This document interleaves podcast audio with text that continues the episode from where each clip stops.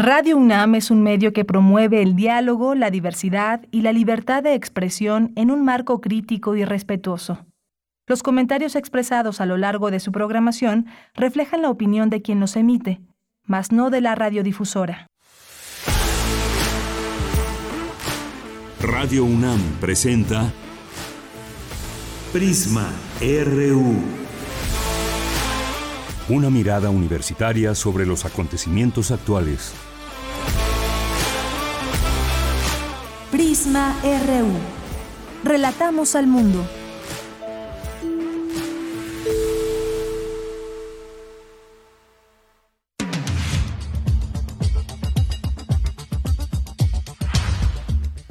Hola, ¿qué tal? Buenas tardes. Les saludo con mucho gusto este jueves 30 de junio, último día de este mes, de este 2022, ya ante el inminente comienzo del periodo vacacional en la UNAM. Muchas gracias por sintonizarnos a través del 96.1 de FM y en línea en www.radio.unam.mx. Les saluda con mucho gusto Virginia Sánchez y en nombre de Yanira Morán, titular de este espacio y de todo el equipo que conformamos Prisma RU, les damos la más cordial bienvenida.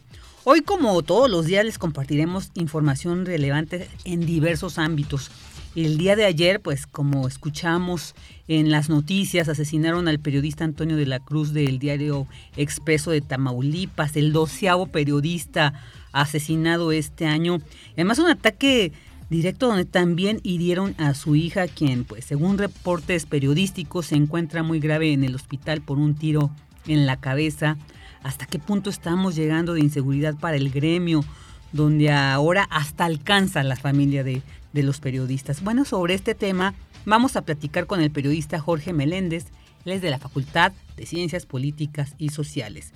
Y a pocos días del cierre del periodo de evaluaciones en el nivel preescolar, primaria y secundaria, pues también ayer les compartíamos que la Secretaría de Educación Pública anunció el acuerdo publicado en el diario oficial de la Federación, donde, entre otros puntos, establece que ningún estudiante podrá ser reprobado.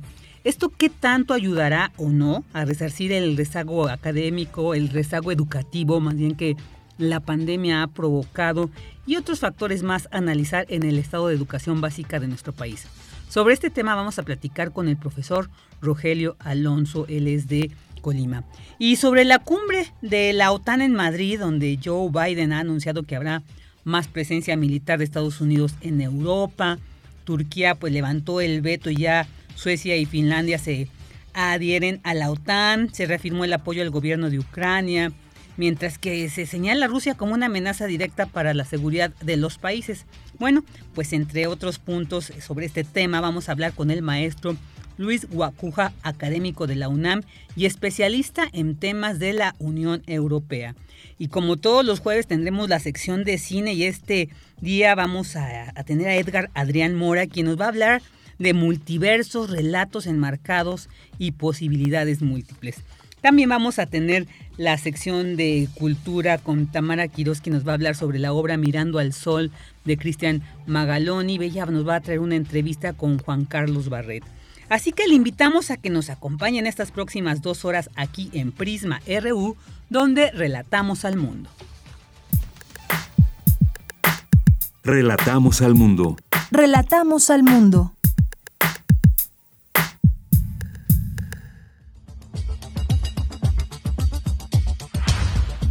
Una de la tarde con siete minutos y vámonos a nuestro resumen informativo. En información universitaria, esta tarde la Academia Mexicana de la Lengua rendirá un homenaje póstumo al poeta Eduardo Lizalde. En la evocación participan Vicente Quirarte, Adolfo Castañón, Jaime Labastida, Roger Bartra y Eduardo Matos Moctezuma. Se dará cuenta de la vida, obra y herencia literaria del autor de El Tigre en la Casa. Mañana aquí en Prisma RU les tendremos todos los detalles. Estudian especialistas el tema de las políticas públicas en materia de salud. Instan a hacer visible el problema de la atención médica en la población mexicana. a pesar de que las vacunas salvan de 3.5 a 5 millones de vidas cada año, no son el punto final de una pandemia. Así lo señala la doctora Claudia Agostoni del posgrado en Historia de la UNAM. Efectos de la isla de calor deben ser mitigados al igual que el cambio climático.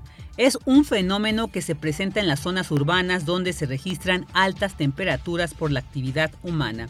Esto lo señaló el doctor Francisco Estrada Porrúa. Y en información nacional, el presidente Andrés Manuel López Obrador afirmó que ya sabe lo que sucedió con el asunto de Ayotzinapa. Sin embargo, dijo, faltan algunas cosas para resolver el caso. Acerca de lo de Ayotzinapa, vamos avanzando en la investigación bien, ya se tienen muchos elementos, sin embargo no queremos apresurarnos, queremos tener todos los eh, eh, elementos, todas las pruebas. Ya sabemos lo que sucedió, nos faltan algunas cosas para complementarla, porque acuérdense que es un proceso también judicial y se pueden tener pruebas, pero hay que certificar esas pruebas, hay que este, validarlas de acuerdo a procedimientos, pero ya tenemos mucho avance, que es una de las demandas eh, incumplidas o de los compromisos que hice que no he podido cumplir. Eh, este año va a quedar ya lo de Ayotzinapa.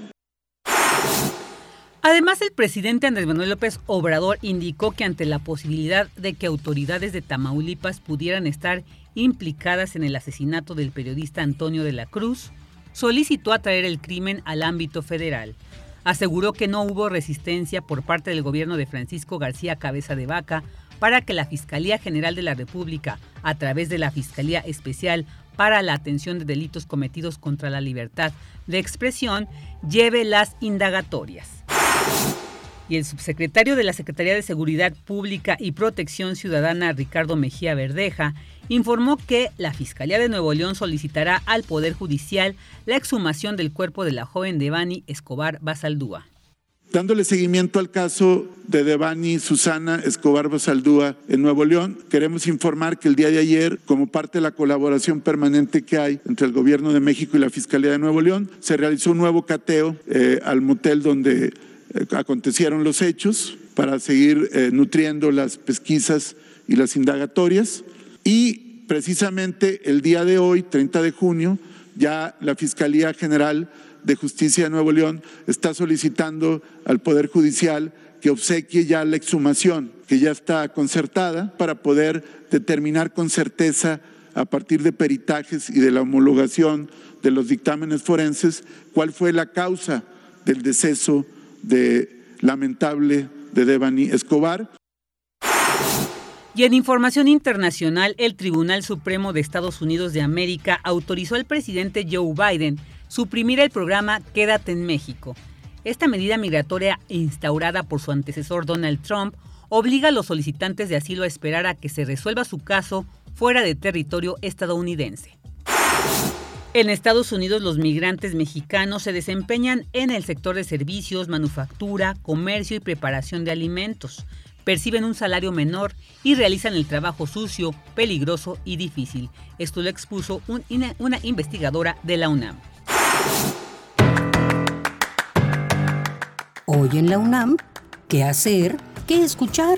¿Y a dónde ir? Te recomendamos la serie Al compás de la letra, bajo la conducción de María Ángeles Comezaña. Hoy, el término hierba guía la ruta de la palabra y la invitada será Evelyn Moreno, egresada de Lengua y Literatura Hispánicas de la Facultad de Filosofía y Letras de la UNAM, autora del poemario infantil Gato, ¿estás ahí? Sintoniza hoy, en punto de las 18 horas, el 96.1 de frecuencia modulada. Como parte de las actividades conmemorativas por el Mes del Orgullo y la Diversidad Sexual, la Comisión Interna para la Igualdad de Género del Instituto de Ciencias Aplicadas y Tecnología de la UNAM organiza la charla Cuerpo, Biología y Género. ¿Qué tiene para decirnos la epistemología feminista? Donde se abordará la expresión biológica generalizada de los cuerpos y la expresión de nuestra biología desde la epistemología feminista. Conéctate hoy, en punto de las 16 horas, a través de las redes sociales del Instituto de Ciencias Aplicadas y Tecnología de la UNAM.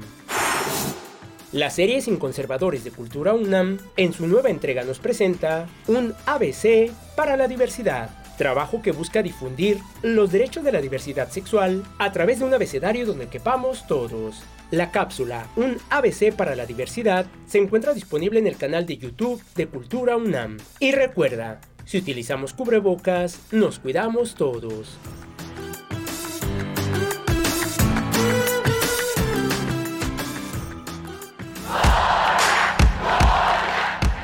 Campus RU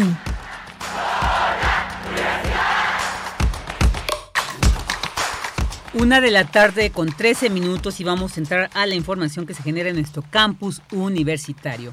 Advierten especialistas que las vacunas no son el punto final de una pandemia. La información con mi compañera Dulce García. Adelante, Dulce, buenas tardes. Así es, Vicky, muy buenas tardes a ti al auditorio. Vicky, los tiempos de la práctica de la vacunación son variables, divergentes e inconstantes debido a las profundas variaciones en la fabricación, aceptación, distribución y las maneras en las que se aplica una determinada vacuna en momentos de calma o bien en momentos de emergencia como los que pasamos en los últimos dos años. Así lo señaló la doctora Claudia Agostoni, académica del posgrado en Historia de la UNAM, al brindar la conferencia Campañas de vacunación pasadas y presentes, cambios y persistencia. Ahí la académica añadió que también es importante pensar en la escasez de los recursos, en las razones políticas, económicas y de salud pública por las que se organizan diferentes campañas de vacunación e inclusive por las cuales a veces esas campañas no suceden. Escuchemos. Y lo mismo se puede apreciar en relación con el personal que aplica la vacuna, un personal que históricamente no ha procedido de manera alguna solo del sector salud. Tampoco podemos perder de vista la pluralidad de estrategias y recursos a los que se recurre para inspirar confianza, seguridad y favorecer la aceptación de alguna vacuna. Y por supuesto que están las divergentes y plurales respuestas y reacciones del público, marcadas en numerosas ocasiones por ideas políticas y filosóficas. Y bueno, Vicky, la doctora Claudia Agostoni dijo que durante los dos últimos años y medio Hemos sido testigos de enormes variaciones relativas al descubrimiento, la fabricación y la aplicación de las vacunas contra la COVID-19 y en relación con la obligatoriedad o no de esa práctica preventiva. Dijo que también hemos presenciado el surgimiento y el fortalecimiento del nacionalismo de las vacunas. Vamos a escucharlo.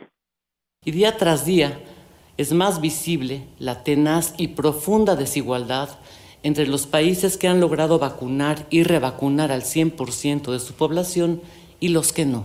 De igual forma, el rechazo y los movimientos antivacuna frente a la vacuna que sea han sido cotidianos, lo mismo que la influencia e incidencia en la opinión pública de los medios masivos de comunicación, sin pasar por alto la proliferación y circulación de noticias falsas, rumores y temores. Y bueno, la doctora Agostoni también dijo que las vacunas es cierto que reducen el riesgo de contraer más de 20 enfermedades que pueden ser mortales y que evitan así entre 3.5 y 5 millones de fallecimientos cada año. Pero añadió que las vacunas no pueden ser el eje prioritario de las políticas y de los programas de salud y que tampoco son el punto final de una pandemia, como bien lo mencionabas en un inicio. En ese sentido, Vicky dijo que al final de una, el final de una pandemia más bien está estrechamente relacionado con las maneras en las que las sociedades perciben la experiencia epidémica, es decir, en cómo comprenden o imaginan que la vida social interrumpida por esa pandemia será restablecida.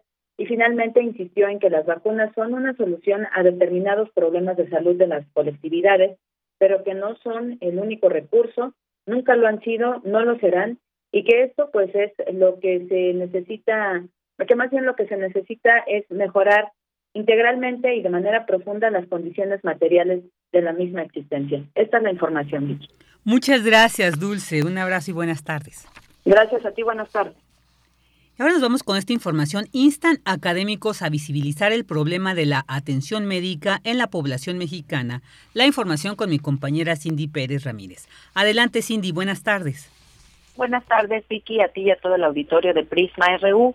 Actualmente el sistema de salud mexicano no cubre el acceso efectivo para los ciudadanos ni en su disponibilidad ni en la garantía de la atención médica. Estas fueron algunas de las reflexiones del director de la Facultad de Medicina de la UNAM, Germán Fajardo Dolci, durante la conferencia organizada por Fundación UNAM, el Colegio Nacional y el Centro de Enseñanza para Extranjeros, CEPE, ante la nueva realidad, hablemos de políticas públicas en salud.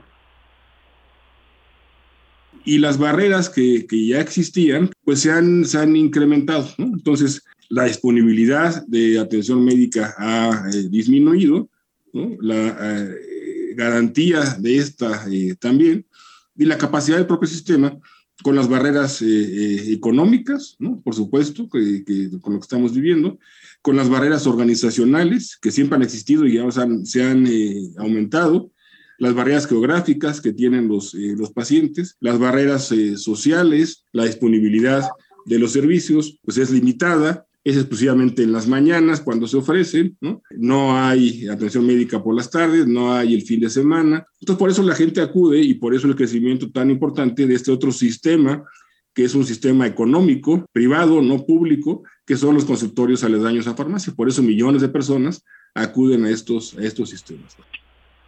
En tanto, María Elena Medina Mora, directora de la Facultad de Psicología de la UNAM, se refirió a la situación mental de la población y la reforma en esta materia que, entre otras cosas, busca sustituir el aislamiento en hospitales psiquiátricos que creo que tampoco ha sido muy bien entendido, ¿no? Entonces se habla de que van a desaparecer los hospitales psiquiátricos, ciertamente eso no tiene sentido. Lo ideal es que estuvieran ligados a, a los hospitales generales, que hoy por hoy solamente las, el 2% de las camas psiquiátricas están en ellos, pueden estar juntas y entonces podemos tratar a la persona y no a la enfermedad y entonces hacer esta, este tratamiento global, esta salud total. Y siempre habrá unos enfermos que tengan que ir a lugares especializados. Ciertamente de lo que se ha hablado es de cómo reformar estos hospitales para hacerlos diferentes.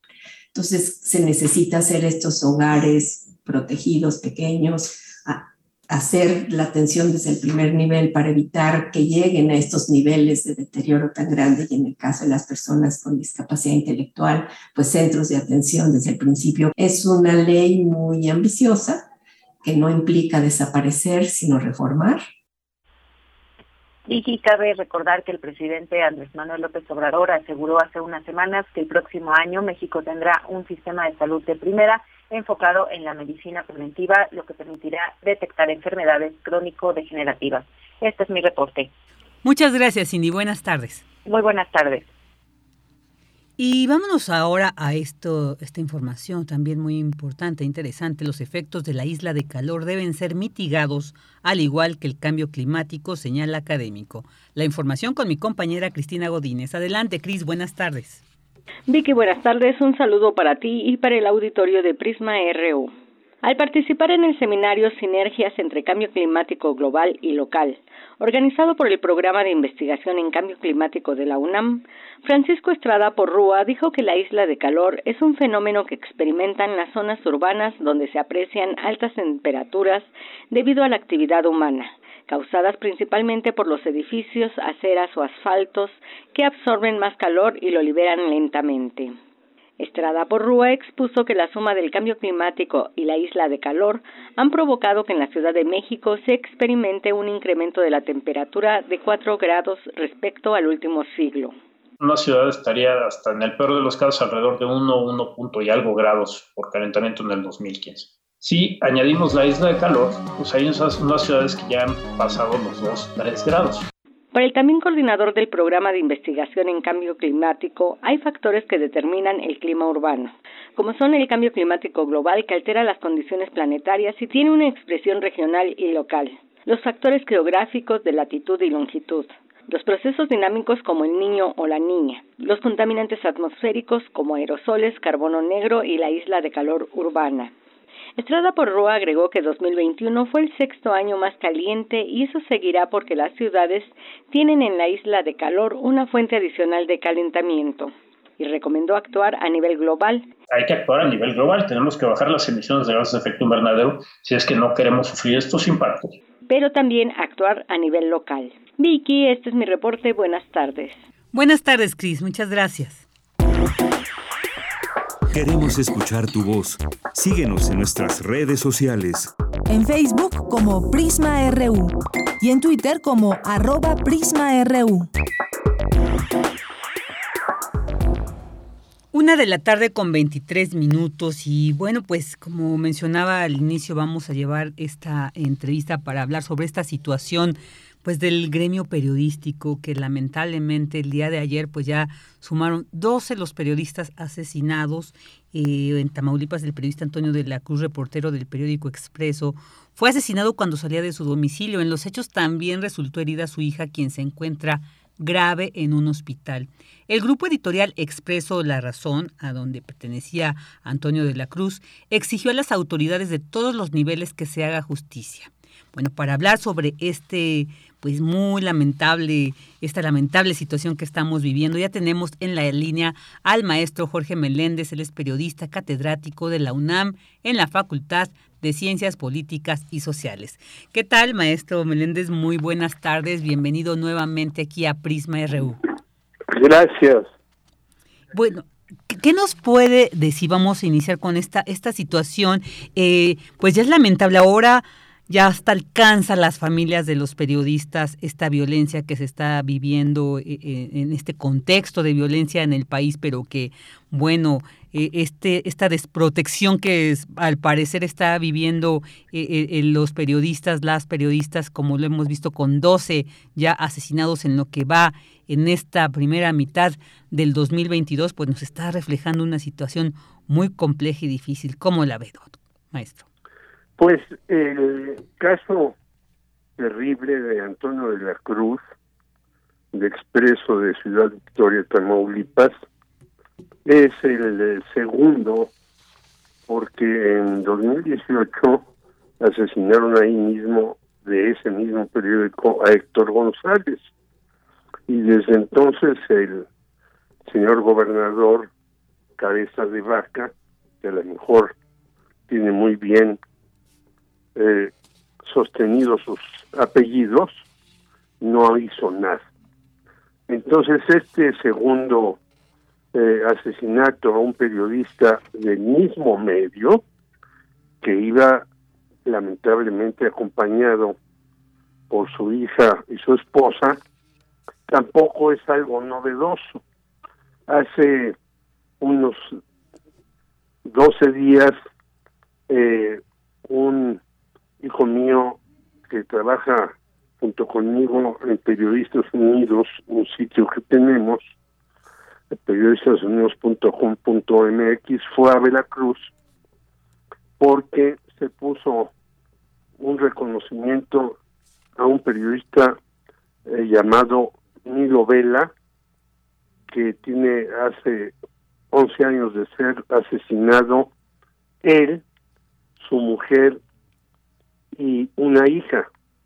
Se salvó milagrosamente uno de sus hijos que vive en Estados Unidos exiliado y asistió a esta a este homenaje en donde estuvo Balbina Flores de Reporteros Sin Fronteras y Griselda Triana, la viuda de Javier Valdés, entre otros eh, personajes, haciéndole un homenaje ahí a este periodista.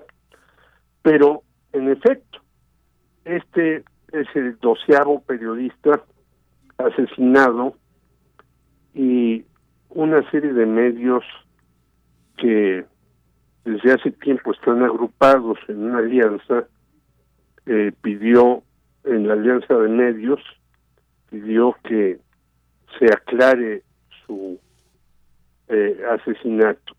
Eh, en esto estamos totalmente de acuerdo con ellos, con la alianza de medios, pero también a ellos les exigimos, porque esta alianza de medios, donde están los principales medios del país, no hacen nada para proteger a los periodistas. Entonces los medios también tienen que ser responsables y darles a los periodistas lo que no les dan, desde seguro social hasta muchas otras cosas más que en, las pandemias le daban que eran cubrebocas. Pero volvemos a la exigencia de que el mecanismo de protección a periodistas no sirve absolutamente para nada. Y tan no sirve que han asesinado a cuatro compañeros periodistas junto con sus eh, protectores, es decir, se asesina periodistas incluso que van protegidos con los denominados guaruras. ¿Qué está pasando en el país? Pues que hay una matazón terrible de periodistas y el mecanismo de protección de periodistas dice que a final de año, después de hacer dos reuniones más, ya hizo cuatro, habrá un nuevo mecanismo para proteger a los periodistas. Y no es así. La protección de periodistas debe de hacerse de manera múltiple con los organismos, en efecto, de la Secretaría de Gobernación, con los organismos de las propias empresas que no protegen a los periodistas, los dejan al garete. Ya vimos que un directivo de Cuadratín se autoexilió en Estados Unidos y sigue la matanza. Y sigue la matanza porque jamás se llega hasta sus últimas consecuencias las investigaciones de los periodistas. Yo con otros compañeros investigué el asesinato de Manuel Buendía, pudimos hacer que detuvieran y condenaran por un tiempo a José Antonio Zorrilla Pérez, que hoy está en Hidalgo por su edad, porque lo liberaron, y está muy campante con una fortuna increíble en sus ranchos y demás. ¿Y quiénes fueron los que nosotros lo dijimos a tiempo que estaban detrás del asesinato de Manuel Buendía? Pues ni más ni menos que Miguel de la Madrid y el señor Manuel Bartlett, que ahora es director de la Comisión Federal de Electricidad, y uno denuncia y hace señalamientos y la autoridad no se da por enterada. No se trata únicamente de detener a los eh, autores materiales. Eso sucedió en el caso de Regina Martínez, por ejemplo, en Veracruz, que tiene algunos años, detuvieron a dos personajes ahí, pero nunca a los autores intelectuales. Eso sucedió también en el caso de Rubén y las cuatro mujeres asesinadas en la colonia Narvarte, y hasta el momento la Fiscalía de la Ciudad de México no tiene una línea de investigación seria sobre quiénes fueron los que mandaron a asesinar a Rubén Espinosa, que venía de Veracruz, y a las cuatro muchachas, entre ellas Nadia Vera, una activista.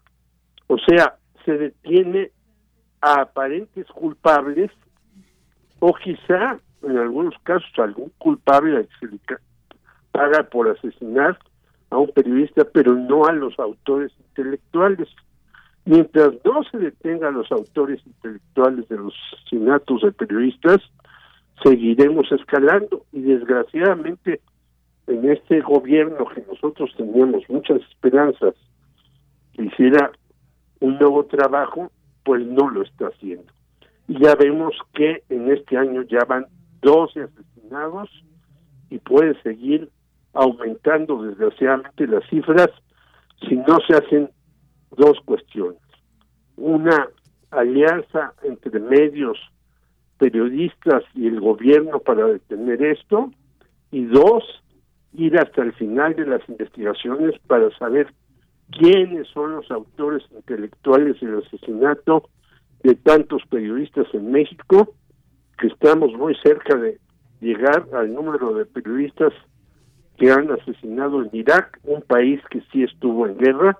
En México parece que no la hay, pero soterradamente sí existe esta circunstancia en contra de los informadores que en el caso de este nuevo compañero pedimos una investigación amplia y profunda del gobernador Tomás Cervantes Cabeza de Vaca, que es un individuo que se sabe que tiene nexos con el grupo criminal Los Zetas, que es el que controla en Tamaulipas muchas cosas. No hay que olvidar que hay varios exgobernadores de Tamaulipas en la cárcel, entre ellos Tomás Yarrington. Claro, sí, sí, sí, maestro. Y ahorita, como usted menciona, esta situación de se detienen a los autores materiales y no los intelectuales, y como bien mencionaba el caso de Rubén Espinosa, de Nadia Vera Pérez y estas otras tres mujeres, porque ellas, ellos eh, habían denunciado precisamente estas amenazas recibidas directamente del entonces gobernador Javier Duarte, y ahora él está recluido, pero solo por los delitos de lavado de dinero y asociación delictuosa, y ni una mínima investigación por su probable responsabilidad en estos hechos referidos. Creo que esto ejemplifica muy bien esto que usted refiere. Así es, y aquí también hay que decir que la Fiscalía de la Ciudad de México, eh, en las manos de la señora Ernestina Godoy, a quien yo respeto personalmente, debe de hacer un esfuerzo mayor para saber quiénes fueron los que enviaron a los matones en el caso de estos compañeros de la columna Narvarte, porque fíjate Virginia que nosotros tenemos pruebas que mucha de la sangre que estaba ahí no era ni siquiera de los detenidos, sino de otras personas.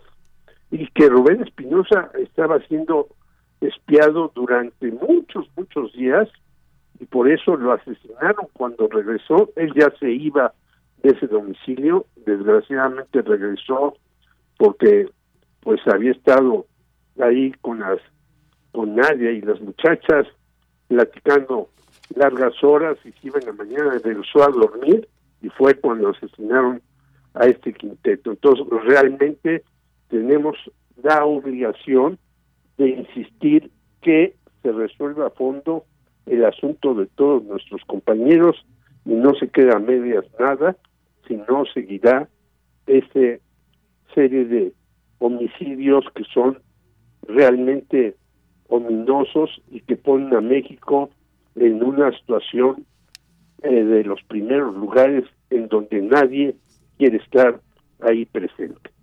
Así es, maestro. Y también, pues, esto, esto refleja el, el, el, este asesinato de Antonio de la Cruz, que además él cubría de todos los temas, como yo creo que es el compromiso de la mayoría de los noticiarios. Incluso aquí abordamos muchos temas diversos, como ahorita estamos viendo esto. Entonces, es un atentado directo a la libertad de expresión, el derecho a la información, porque además esto está muy complejo. O sea, antes escuchábamos, a lo mejor eran eh, compañeras, compañeros periodistas que, bueno, eh, investigaban, su, eh, su, fuente era principalmente el narcotráfico, el, crimen organizado, no sé, alguna situación política, pero ahora ya es más generalizado. A veces ya ni siquiera ese elemento poder y que pudiera referirnos a, la causa del asesinato, ahora ya también se desvanece, y se amplía digamos, las posibilidades para todos los periodistas, para todas las periodistas, de estar en este, pues, e, e, en esta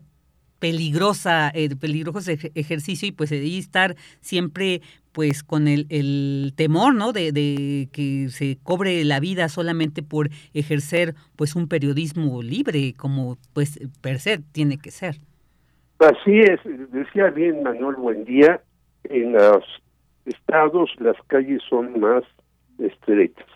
Aquí uno puede decir, por ejemplo, yo he escrito acerca de esta señora Sandra Cuevas de la alcaldía Cuauhtémoc, que es impresentable y que debe ser un horror para el señor Ricardo Monreal, que fue la que la catapultó allá, que haga todo este tipo de cosas, sino que Monreal quiere ser el candidato de Morena a la presidencia de la República, y no me pasa nada.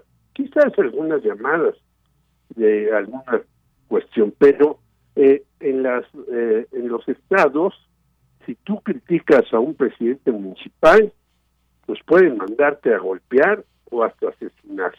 Y eso es gravísimo que en los lugares fuera de la capital del país, pues por eso hay tal número de asesinados que casi todos vemos que están en Veracruz, en Tamaulipas, en Baja California, etcétera, ¿no? Porque las calles, como decía Manuel Buendía, son más estrechas y hasta te puedes topar con alguien que tú criticaste y que no sea ni siquiera político, sino un empresario como este señor Jorge Han, en eh, Baja California, que ahora quiere que su hijo sea el gobernador, y bueno, pues este, el, el poder del dinero eh, es terrible, ¿no? Entonces hay que parar esto y en las manos del gobierno están los elementos para meter al orden este tipo de cuestiones en realidad quiere que haya una verdadera libertad de expresión, como tú lo dijiste, que es indispensable para un país democrático. Así es, así es, maestro. Y bueno, pues nos quedamos con esto que se establece la necesidad de esta alianza entre medios, periodistas y el gobierno para desarrollar un mecanismo de protección, pero que realmente sea efectivo. Y yo creo que es todo un reto, pero que hay que atender y que urge. Maestro, pues muchísimas gracias por haber estado nuevamente aquí con nosotros. Es un gusto siempre. Gracias, muy gentil, saludos a todos, porque bueno, la universidad sigue siendo una institución en donde se pueden decir muchísimas cosas más que en otros medios. Un abrazo para todos. Gracias también de nuestra parte para usted, maestro. El maestro Jorge Meléndez, periodista catedrático de la UNAM en la Facultad de Ciencias Políticas y Sociales. Prisma RU. Relatamos al mundo.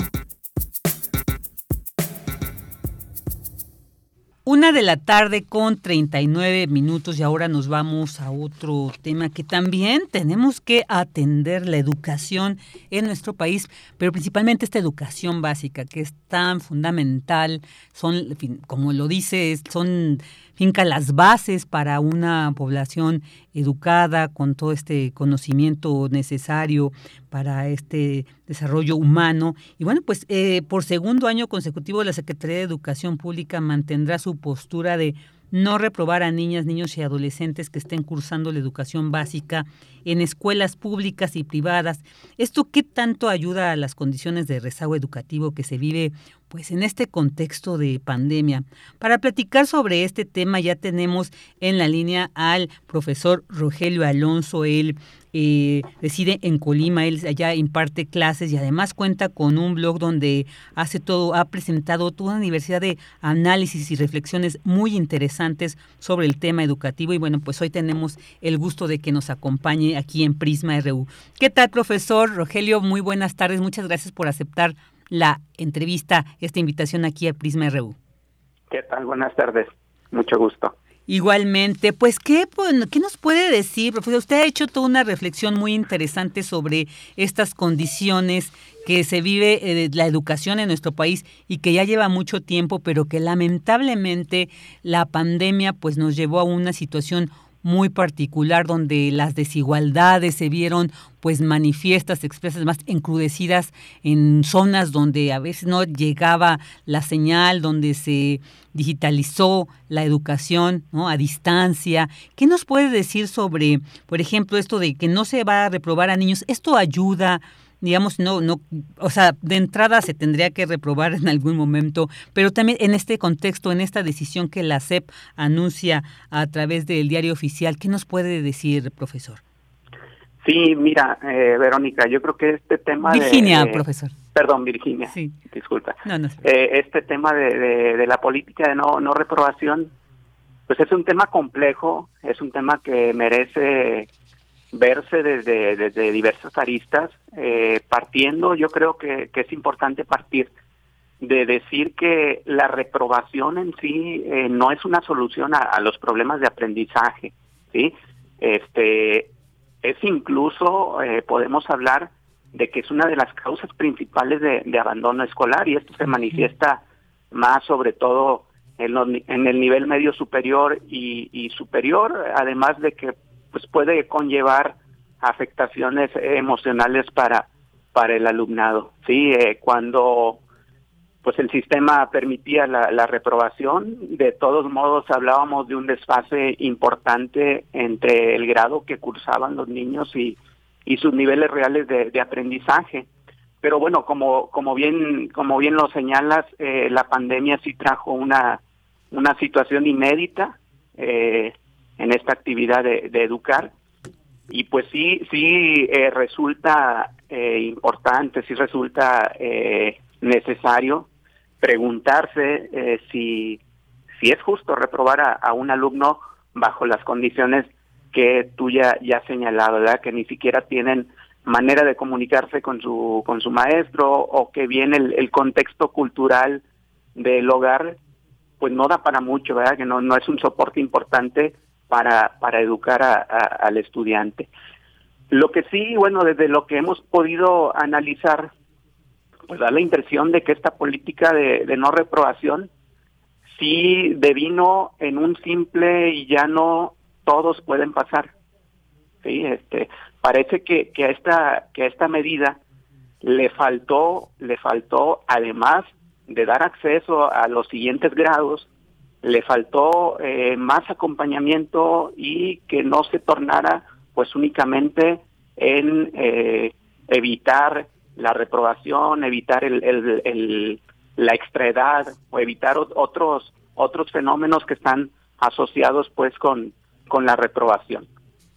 Sí, muy, muy importante esto que usted dice, porque muchas veces los alumnos, a lo mejor por otras condiciones eh, económicas, problemas familiares, bueno, pues no, no están en toda la capacidad, ¿no? Para poder resolver, para estar, digamos, eh, de manera íntegra tomando sus clases y esto, pues lamentablemente a veces se ve reflejado en sus, en sus calificaciones, pero entonces esto también, como usted bien dice, está reflejando más bien un problema desde el sistema educativo, desde cómo está organizado, desde cómo está diseñado. Y en ese sentido quisiera eh, preguntarle, eh, ¿cómo, ¿cómo usted ve que se tendría que atender? ¿Cómo a partir de estas, de este de este problema, de estas malas condiciones que vemos, cómo resarcir en ese aspecto la educación en estos momentos pandémicos aún, para también en, en, muchos estados. Usted está en Colima y nos gustaría también que nos contara allá cómo se vive esta situación, porque no es lo mismo también el sistema educativo don, centralizado aquí en una ciudad de México que el sistema educativo en todo el país, ¿no? En cada estado tiene sus particularidades, pero desde su, su experiencia, ¿cómo ve esto, maestro? Sí, bueno, eh, eh, definitivamente, bueno, la, la pandemia, al igual que en prácticamente todos los sectores de, la vida pública, pues en la educación golpeó con, con mucha fuerza. Y de este tema específico de, la reprobación, a mí sí, sí me parece que, que merece eh, profundizar en él, porque es un tema eh, en el cual eh, se puede ir buena parte de, del éxito que, esperemos de, de nuestros alumnos en años posteriores. Eh, ¿Por qué señalo esto? Hace un momento eh, decía que esta política, pues simplemente en algunos casos, no, no, no generalizo, porque bueno, también hay esfuerzos particulares o, aislados de, ciertas escuelas donde se hicieron cosas interesantes, pero eh, sí da la impresión de que pues fue una indicación de, de todos pasan, ¿sí? Eh, ¿Por qué lo señalo específicamente? Porque si nosotros volteamos a ver otros, otros lugares del mundo, pues nos vamos a dar cuenta de que esta medida también se, se tomó, pero con grandes diferencias. Una de ellas, eh, la simplificación curricular. Sí, hubo, hubo otras regiones donde a partir pues de esa crisis de, de aprendizajes, a partir de esa desnivelación de, los alumnos, a partir de, la pandemia, pues la, la, la autoridad educativa central determinó marcos curriculares emergentes, y donde se rescataba pues lo más esencial que el alumno y, los maestros tenían que, trabajar eh, en el aula. Y esto aquí en México bueno quedó a criterio de las escuelas que es favorable sí pero también pues eh, queda queda la, la impresión de que faltó que la autoridad central central guiar el, eh, el proceso, ¿sí? En cambio, pues se enfocó en, en hacer otro, otro programa para otro momento diferente, ¿sí? Faltaron definitivamente eh, trabajar en la condensación de, de, los planes de estudio para, eh, pues yo no digo que, que, este ciclo escolar únicamente, sino en los siguientes, eh, tratar de, de, de, regular, de nivelar en la medida de lo posible lo que los niños eh, dejaron de, aprender. Sí, eh, en otros lugares también, por ejemplo en Reino Unido, eh, se promovió que profesores retirados se reincorporaran voluntariamente a las escuelas para servir de apoyo a los maestros titulares para atender a los niños más desaventajados. Entonces, pues esto es algo a lo mejor no exactamente así lo, pudiéramos implementar en México, pero pues se me ocurre, no sé, la, la normal, en las escuelas formadoras de maestros, pudieran haberse involucrado en programas remediales, ¿sí? Eh, y bueno, de esta manera sí brindar el acompañamiento que esta política de no reprobación requería. Profesor, ¿nos podría un poco eh, eh, explicar en qué, qué consistiría esta condensación de los planes de estudio? ¿Cómo, cómo se podría lograr? Y, con estas experiencias que usted nos comenta, ¿cuál ha sido, bueno, ya nos dijo un poco los resultados, pero aquí en nuestro país, ¿cómo cree que ayudaría esta condensación? Pero que nos explicara un poquito en qué consistiría. Sí, cuando, cuando aludo a la, a la condensación de, planes de estudio, eh, me refiero a hacerlos más ligeros. Eh, desde siempre, digo, desde que yo tengo memoria, se ha dicho que, que los planes de estudio, los programas de estudio, las asignaturas que, que estudian cotidianamente los alumnos en la escuela, están sobresaturados ¿sí? de, de contenido, de, de temas y a eso a eso me refiero sí hacer marcos curriculares más ligeros que puedan ser mejor comprendidos por los alumnos dicen por ahí el que mucho abarca poco aprieta y, creo que es algo que que pues se cumple en, en, temas curriculares verdad mientras más preciso sea eh, el plan de estudios mientras eh, más centrado mientras más ligero creo que la asimilación que se puede lograr en las escuelas pues se puede, se puede acrecentar. Claro, claro. Eh, eh, eh, profesor, también se anunciaba que se van a invertir más de 600 millones para reconectar más de 24 mil telesecundarias y telebachilleratos. Este modelo de enseñanza que además se creó en 1968 y bueno, creo que se, se abandonó demasiado. Esto también, ¿qué tanto nos ayudaría para esta, esta situación? ¿Qué tanto nos va a ayudar? ¿Si se requiere esta inversión o, o no? ¿Cómo lo ve usted? Definitivamente sí, digo, eh, es una es una eh, necesidad, eh, pues prácticamente hablamos de, de, una necesidad casi básica, no no podemos hablar que a niveles de, de, agua, de electricidad, pero sí el tema de, la conectividad, pues prácticamente se, se ha convertido en un en un asunto básico y que definitivamente pues abre abre las puertas hacia la mirada que tienen los alumnos sobre, sobre el mundo. Y máxime en escuelas como las que menciona, telesecundarias, que el modelo, pues propiamente de, esas escuelas, pues lo requiere, ¿verdad? La, la, conectividad, el, establecer el contacto con otros lugares, pues sin duda eh, creo que, que, es favorable y, ojalá se concrete y ojalá no únicamente eh, se limite a, esos espacios. Ojalá sea una acción sostenida que de la cual puedan gozar pues todas las escuelas de, educación básica. Sí, así es, profesor. Y quiero regresar un poco a esto de la medida de no reprobación. También estamos hablando de un rezago educativo, ¿no? Eh, esto también, ¿qué tanto no nos va a generar un rezago todavía mayor?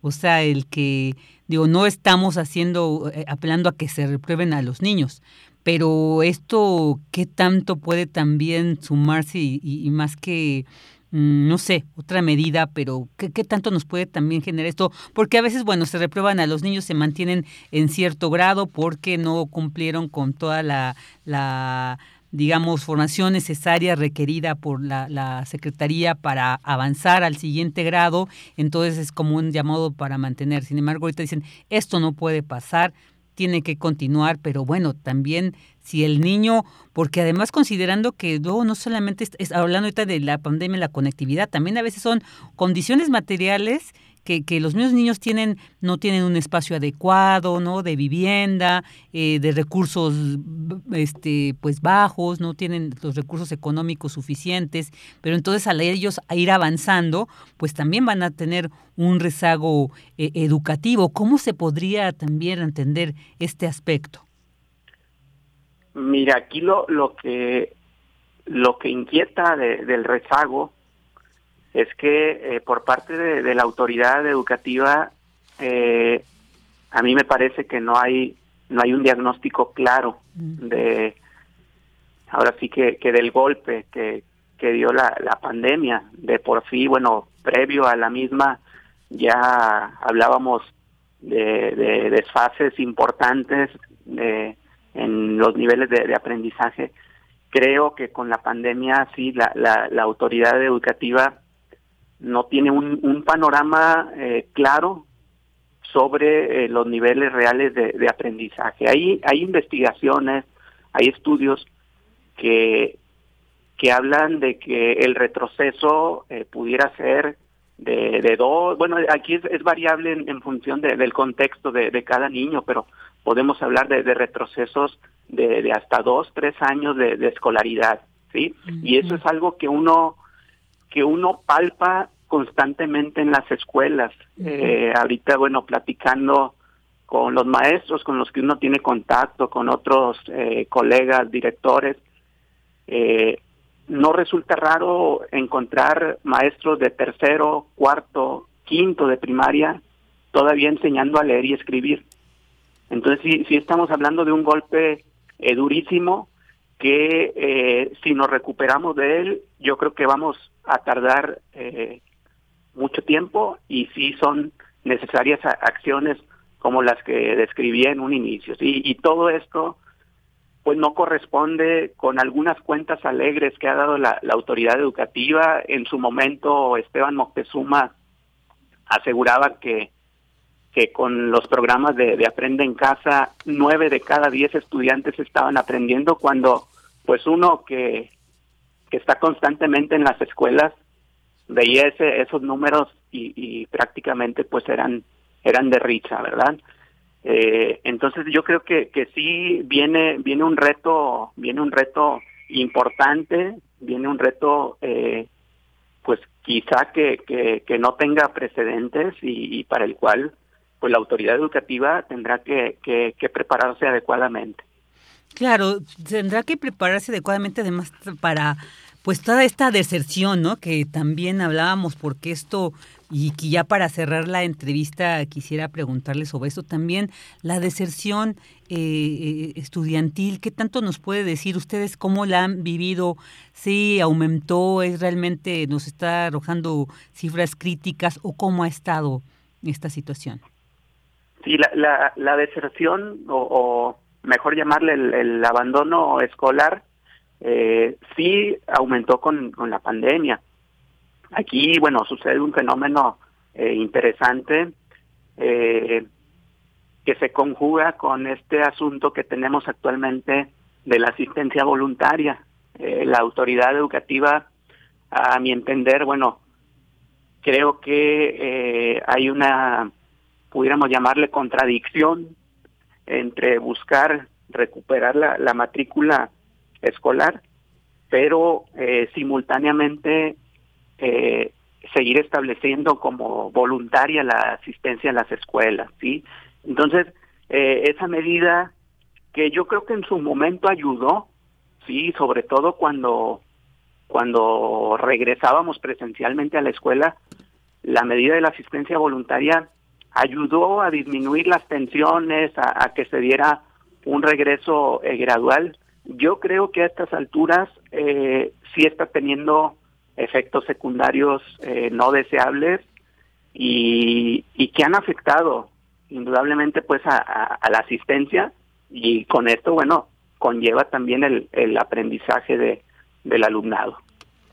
Claro, y sumado a esto también las condiciones del magisterio, ¿no? También que se ha mantenido porque creo que no tampoco están en las más favorables y yo creo que ahí es donde también nos amplía lo complejo de esta situación que se vive en la educación en nuestro país.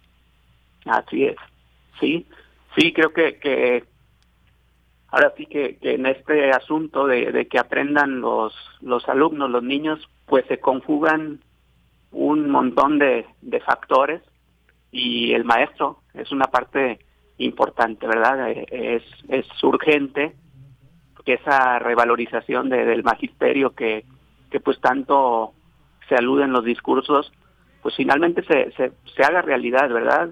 Eh, porque bueno, creo que el magisterio, sin afán de, de, santificarlo ni, ni de soslayar errores. Creo que el magisterio durante la pandemia demostró estar a, la altura del reto, sí, de manera general, y pues pienso que, es bien merecida esa, esa revalorización, no solo en términos económicos, hablamos también en términos profesionales, en términos hasta de exigencias, la, la, revalorización, pues implica eh, eh, redoblar las ya de por sí considerables exigencias que, que tiene el magisterio, ¿sí? que, que yo creo que aquí es una deuda importante que, el gobierno tiene pues hacia, hacia todos los maestros.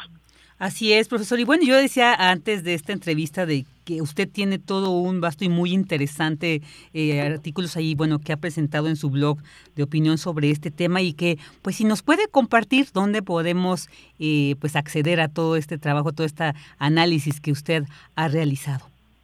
Sí, cómo no. Eh, bueno, escribo ahí con, con regularidad en mi blog personal, el elproferogelio.blogspot.com eh, también, bueno, hay otros medios que, que nos eh, honran, pues, eh, publicando nuestros artículos como Educación Futura, Profelandia, eh, también por ahí en, en Chihuahua, este, El Puntero, tenemos la, la fortuna, pues, de también contar ahí con, con un espacio donde, pues, tratamos de, de analizar las situaciones educativas que, que se viven en, en nuestro país y sobre todo analizarlas pues eh, bajo esta mirada privilegiada que creo que, que, que yo tengo al, al, poder ver las cosas pues desde la escuela misma, ¿verdad? Que a veces no se ven igual, creo, desde un escritorio o desde, desde otros espacios. Así es, o sea, usted la con, con experiencia propia, digamos, de esa manera, usted lo vive, no solamente lo reflexiona de lejos, lo está viviendo y por eso yo creo que es muy valiosa su opinión, su análisis y por lo mismo agradecemos muchísimo el que nos haya acompañado esta tarde aquí en Prisma RU, profesor. No, al contrario, un placer, Virginia. Le enviamos un fuerte abrazo de aquí, de todo el equipo. Gracias, igualmente. Hasta pronto. Profesor Rogelio Alonso. Vámonos a un corte. Prisma RU. Relatamos al mundo.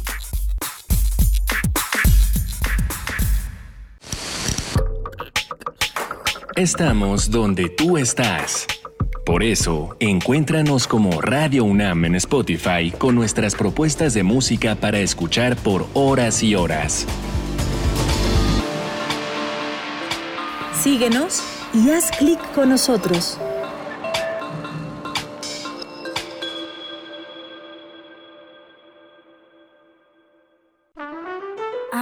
Recibes, metal vibrante, brisa que orienta a los extraviados y estremece a los amorosos.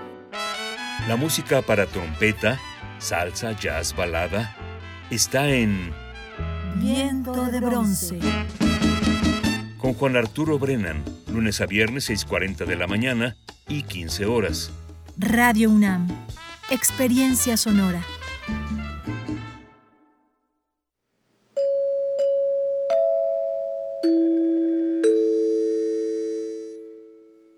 En Radio UNAM solicitamos de tu apoyo. Francisco Ángeles, productor de esta emisora, se encuentra hospitalizado y necesita donadores de sangre. Si está en tus posibilidades, acude al Banco de Sangre del Hospital Darío Fernández de Liste, Avenida Revolución 1182, cerca del Metro Barranca del Muerto, de 7 a 10.30 de la mañana. Los datos del paciente son nombre Francisco Ángeles Pérez, cama 3, medicina interna, más información al 55 56 23 32 52. Muchas gracias por tu valiosa ayuda.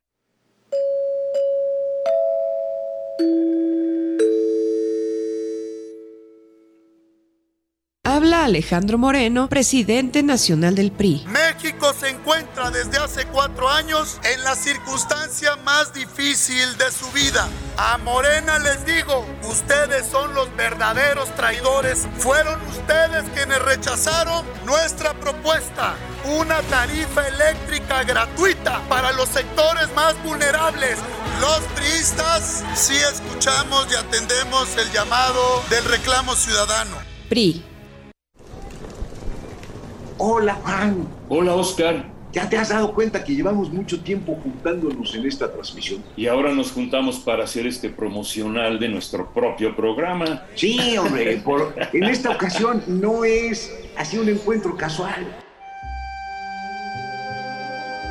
Las Esquinas del Azar, todos los martes a las 10 a.m. y retransmisión los sábados a las 4 p.m. por el 96.1 de FM. Radio UNAM, Experiencia Sonora.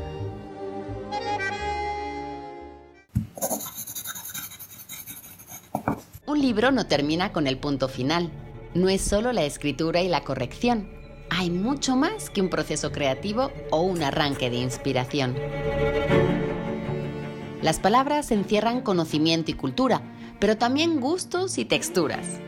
Los invitamos a probar los sabores y los saberes del lenguaje. Eso, todo eso, es lo que saben las palabras. Saben las palabras. El amor por el lenguaje en todas sus presentaciones. Con Laura García. Todos los lunes a las 18.30 horas. Retransmisión sábados a las 17 horas solo por Radio UNAM. Experiencia sonora.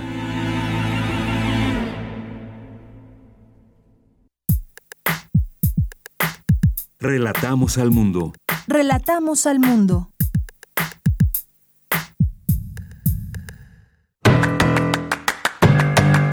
Mañana en la UNAM, ¿qué hacer? ¿Qué escuchar?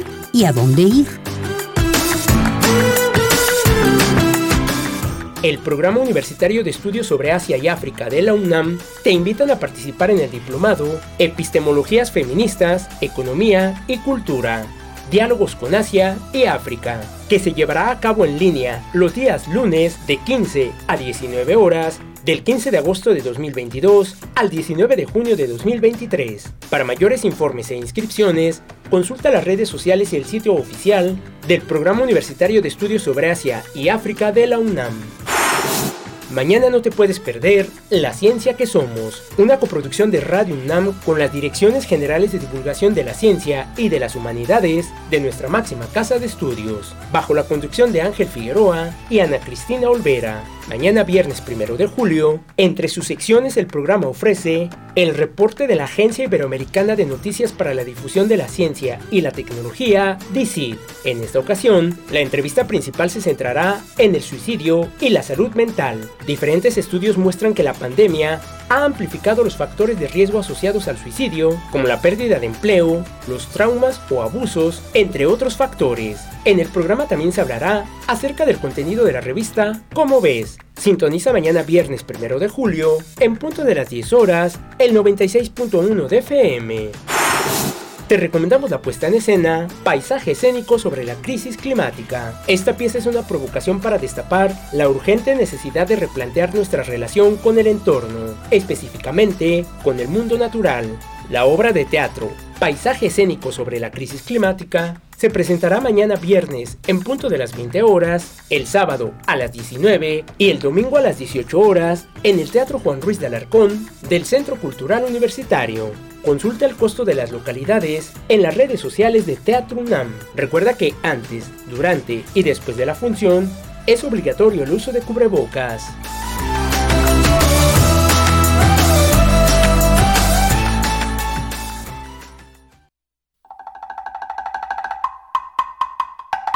Buenas tardes, estimados amigos Radio Escuchas. Mi nombre es Diego Rojas, soy director e integrante de SAFA Ensamble de Percusiones. Es un gusto poder estar con ustedes aquí.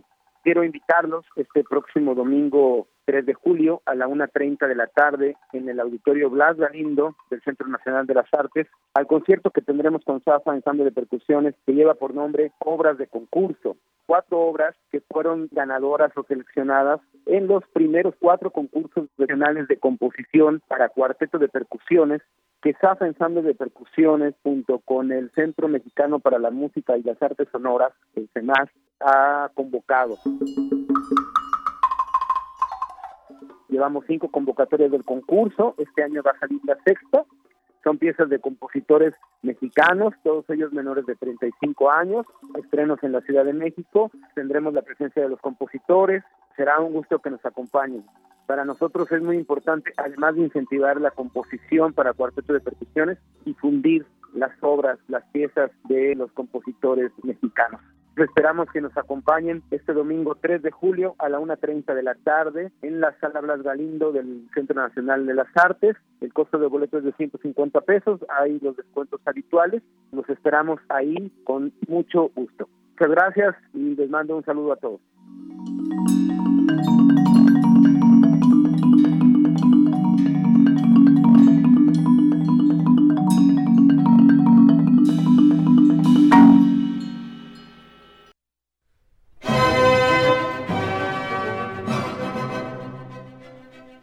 Hola, ¿qué tal? Muy buenas tardes. Soy Oscar Tapia, el director de escena de El Empresario de Mozart, que se presenta mañana, sábado y domingo en el Teatro de las Artes del Centro Nacional de las Artes, ópera que está hablada en español y que es un extraordinario inicio para que los niños conozcan y disfruten de la ópera. Los diálogos están en español, obviamente cuenta con la música de Mozart. Es muy divertido, es una ópera que lleva más de 17 años presentándose en los diferentes teatros de la República y en esta ocasión tenemos el honor de presentarnos en el festival La Ópera es Puro Cuento y el ballet también. Se van a presentar estos dos fines de semana a partir de mañana, sábado y domingo a las 13.30 horas y el siguiente fin de semana, 9 y 10, igual a las 13.30 horas en el Teatro de la Paz cuenta con escenografía ubicada en el siglo XVIII, pero lo que busca es romper la cuarta pared y hacer participar a todos los niños con la historia. A partir de mañana los esperamos, espero que estén muy bien. Gracias amigos de Melomanía y es un honor tenerlos mañana aquí en el Teatro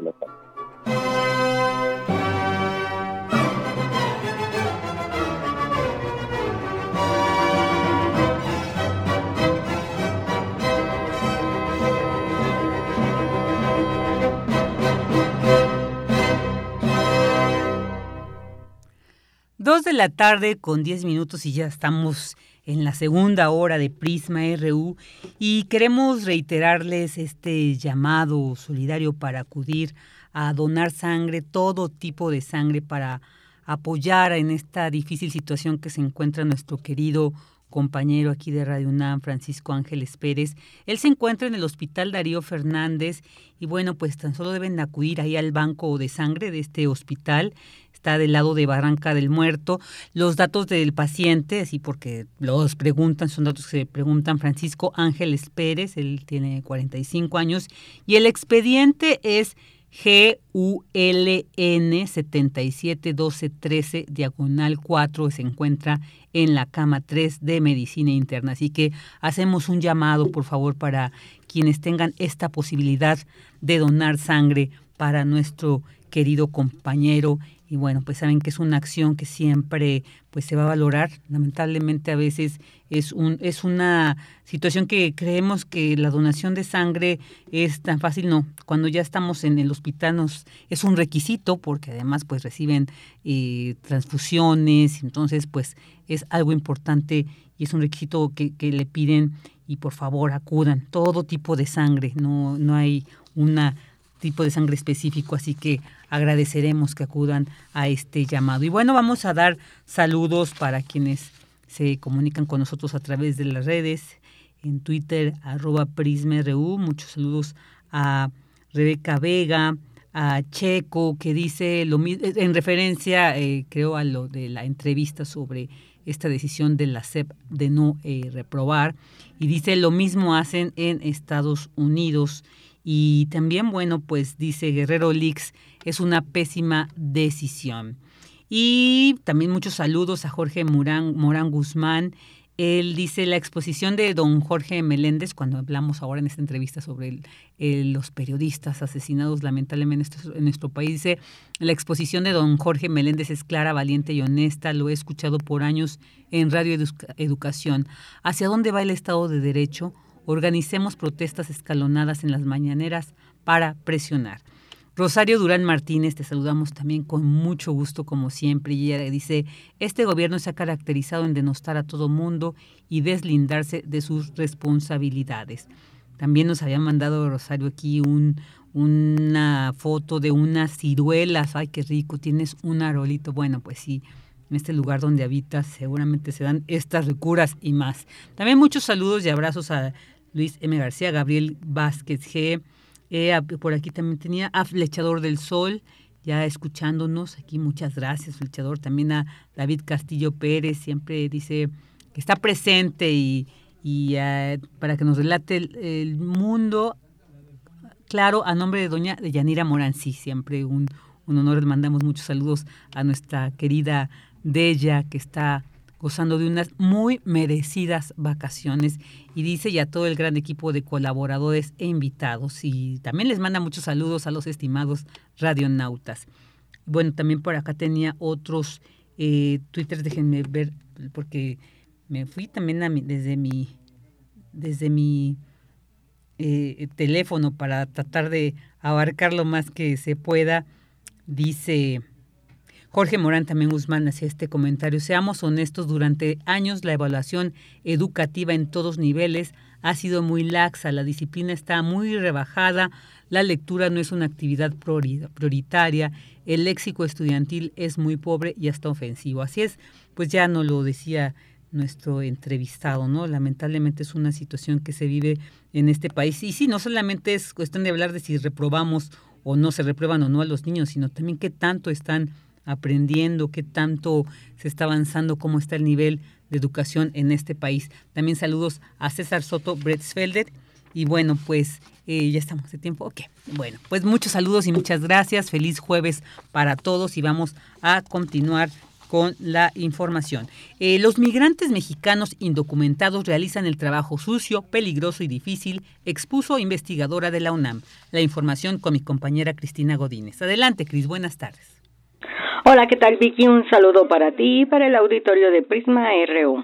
En el Instituto de Investigaciones Económicas y como parte del ciclo de Mesas Redondas 2022, la investigadora Patricia Pozos Rivera ofreció la conferencia Reestructuración Productiva y su efecto en la estructura del mercado laboral en Estados Unidos 1990-2020. La académica expuso que los mexicanos que van por el sueño americano y mejores condiciones de vida trabajan en los sectores más desfavorecidos con bajos sueldos, escasas o nulas prestaciones sociales y con gran explotación porque no son considerados como empleados calificados dijo que de 1990 a 2020 diversificaron sus actividades, ya que de concentrarse básicamente en el sector agrícola, actualmente se han expandido a las ciudades. Sin embargo, en muchas ocasiones hacen el trabajo sucio, peligroso y difícil. Podemos entender esta migración México-Estados Unidos si no la vemos como una migración laboral y entender que es la demanda del mercado estadounidense lo que está potenciando esta migración trabajan principalmente en el sector de la construcción, en el sector servicios y preparación de alimentos. Perciben un sueldo menor que los trabajadores locales y sus empleos se caracterizan por eh, ser conocidos como 3B. Pozo Rivera detalló que hasta 2020 un 5.15% de los migrantes mexicanos, especialmente los jóvenes, se concentraron en el sector primario de la economía, participando en la producción de cultivos y de animales caza, pesca y captura. En tanto, 25.89% se ubicó en el sector secundario, básicamente en la construcción, fabricación de productos plásticos, así como sacrificio y procesamiento de animales, y 68.96% se desempeñó en el sector terciario. La economista hizo énfasis en que los indocumentados son considerados fuerza de trabajo sin calificación, sin embargo, son fundamentales para la economía estadounidense. Vicky, este es mi reporte. Buenas tardes. Buenas tardes, Cris. Muchas gracias. Y ahora vámonos con el reporte internacional con Radio Francia Internacional. Relatamos al mundo. Relatamos al mundo.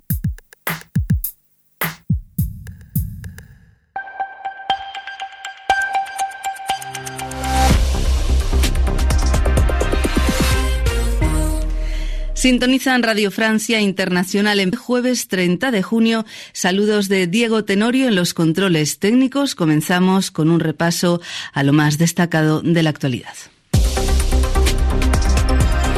Aida Palau. Ucrania recibirá de Estados Unidos una nueva ayuda militar por un valor de 800 millones de dólares. El ejército ruso se retiró este jueves de la isla de las Serpientes, una posición estratégica en el Mar Negro. El gobierno ucraniano vio esta retirada como una victoria, mientras que para Moscú se trata de un gesto de buena voluntad y mostrar así que Rusia no interfiere en los esfuerzos de la ONU para garantizar las exportaciones del grano ucraniano. Esta retirada coincide con el cierre en Madrid de la cumbre de la OTAN centrada en la guerra en Ucrania, en la que se ha sellado la integración de Suecia y Finlandia y se ha establecido una nueva hoja de ruta en la que se presenta a Rusia como una amenaza. Escuchemos al presidente francés Emmanuel Macron. Europa no vive en paz desde febrero a causa de Rusia y su opción por la guerra. Primera constatación de la que se hace eco el nuevo concepto estratégico. En 2019 pedí fuertemente, a veces saliéndome del camino establecido, que las cosas cambiaran, porque era necesario que la alianza condujera a una reflexión estratégica y profunda sobre su misión. En el documento adoptado por sus 30 miembros aparece por primera vez China, de la que dicen representa un desafío para los intereses y la seguridad. El texto fue mal recibido por Pekín, que acusa a la Alianza Atlántica de desafiar la estabilidad mundial. El presidente estadounidense Joe Biden pidió una excepción a las reglas del Senado para poder aprobar una ley que proteja el derecho al aborto. El viernes pasado, la Corte Suprema dejó sin efecto la sentencia Roe v. Wade de 1973 que garantizaba el derecho al aborto, una decisión que abrió la vía a los estados conservadores para prohibir las interrupciones voluntarias de embarazos. Y los países productores de petróleo de la OPEP Plus renuevan su compromiso de seguir produciendo al alza. En julio y agosto la producción será de 648.000 barriles diarios frente a los 432.000 fijados en meses anteriores. Insuficiente, sin embargo, para frenar el precio del carburante por la escasez de petróleo derivada del embargo a Rusia. Y el hijo y homónimo del difunto dictador Ferdinand Marcos prestó juramento como presidente de Filipinas este jueves, en lo que constituye el sorprendente regreso al poder de una de las dinastías políticas más famosas de Asia. Hasta aquí las noticias. Dos de la tarde con 20 minutos y bueno, ya escuchamos ahí lo que a nivel internacional nos ofrece Radio Francia. Y ahora vámonos con esta entrevista sobre este tema en Madrid, España, tiene lugar la cumbre de la Organización del Tratado del Atlántico Norte. Durante la inauguración, el secretario general Jens Stoltenberg advirtió que Rusia representa una amenaza directa para la seguridad de los países que le integran. Por su parte, el presidente Joe Biden anunció que Estados Unidos reforzará su presencia militar en toda Europa. En respuesta, Rusia condenó la política estratégica de la OTAN y aseguró que destruye la arquitectura europea luego de que la alianza calificara a Moscú como una amenaza para su seguridad. Bueno, pues sobre esta reunión, sobre esta cumbre, vamos a platicar con el maestro Luis Antonio Guacuja, especialista en temas de la Unión Europea y profesor de posgrado de la UNAM. Maestro, muy buenas tardes, muchas gracias por estar aquí con nosotros en Prisma RU. ¿Qué tal, Virginia? Muy buenas tardes. Saludos a ti y al auditorio de Prisma RU. Muchas gracias, bienvenido. Pues, ¿qué nos puede decir sobre esta cumbre de la OTAN y sobre este, pues se habló, era ineludible hablar de la, del conflicto Ucrania-Rusia, pero bueno, creo que se han establecido estos, en esto, estos puntos, esta, como le llaman, concepto estratégico, varios puntos que yo creo que vale, vale la pena analizar. ¿Qué nos puede decir sobre esta cumbre para empezar, maestro? Claro, bueno, los, los organizadores eh, y los eh, miembros de, la OTAN han calificado como un rotundo éxito la, la cumbre, digamos, la, la sorpresiva, digamos, em, también anuencia de, de, Turquía, que se había opuesto en principio al ingreso de Finlandia y de Suecia a la, a la organización y que finalmente cede, ¿no? Eh, no de manera gratuita, ¿no? porque seguramente le han hecho algunas concesiones, eh, pero bueno, pues es, eh, digamos, un, eh, un punto a favor de la, de la organización en un momento, por supuesto que marcado por el tema de la crisis en Ucrania, una, una OTAN que daba avisos de mucha debilidad hace unos años, de divisiones, de fragmentación, eh, y ahora pues parece que se le ha reanimado un poco a fuerza con el tema de, la guerra en, Ucrania, pero también marcada por ciertos eh, aspectos que llaman la atención, por supuesto que esto de señalar a Rusia como una amenaza directa, pero también a China como un desafío, eh, y además en la declaración mencionar a China en repetidas ocasiones marca realmente una eh, un hito importante porque al parecer bueno eh, Europa que está en medio no pues eh, finalmente se pliega a los intereses de Washington y la Unión Europea que, tenía y que desde el 2007 había propuesto una cooperación reforzada estructurada en materia de defensa para que justamente no dependiera en temas de defensa de la OTAN, ¿no? como se planteó desde el Tratado de, Maastricht en el 92, eh, después de la caída del muro de Berlín, pues parece que, se repliega la Unión Europea en este interés de autonomía y, eh, y cede a los intereses de Washington, eh, digamos que abandona también a Rusia como un, aliado, por supuesto, y se le deja a Rusia que se acerque a China. Y yo no sé si esto es lo, mejor en este momento, pero evidentemente hay un hay un cambio de, rumbo y también de posiciones y de alianzas en esta en esta cumbre. Y, y muy muy interesante también esto el que se señala por un lado se, se, eh, se dice Rusia es un enemigo, una amenaza significativa y directa para la seguridad de los aliados, pero dicen, pero seguimos dispuestos a mantener abiertos los canales de comunicación con Moscú para gestionar y mitigar los riesgos de una escalada eh, ¿no? en estos conflictos. ¿Cómo ve esta también? O sea, lo señalan como enemigo, pero dicen, bueno, pero se mantiene abierto esta posibilidad de dialogar. ¿Cómo la ve? Sí, claro, el tema es que, bueno, hay un desgaste, digamos, excesivo. Eh, no hay que olvidar que Washington fue el, eh, el primero que se levantó de la mesa de, negociación antes de la incursión de Rusia a Ucrania y, y en esa postura intransigente ha arrastrado Europa. Y eh, entonces pareciera ya que se abandonó desde hace meses eh, la diplomacia, porque al final pues, la guerra es una derrota absoluta, no solo de la diplomacia.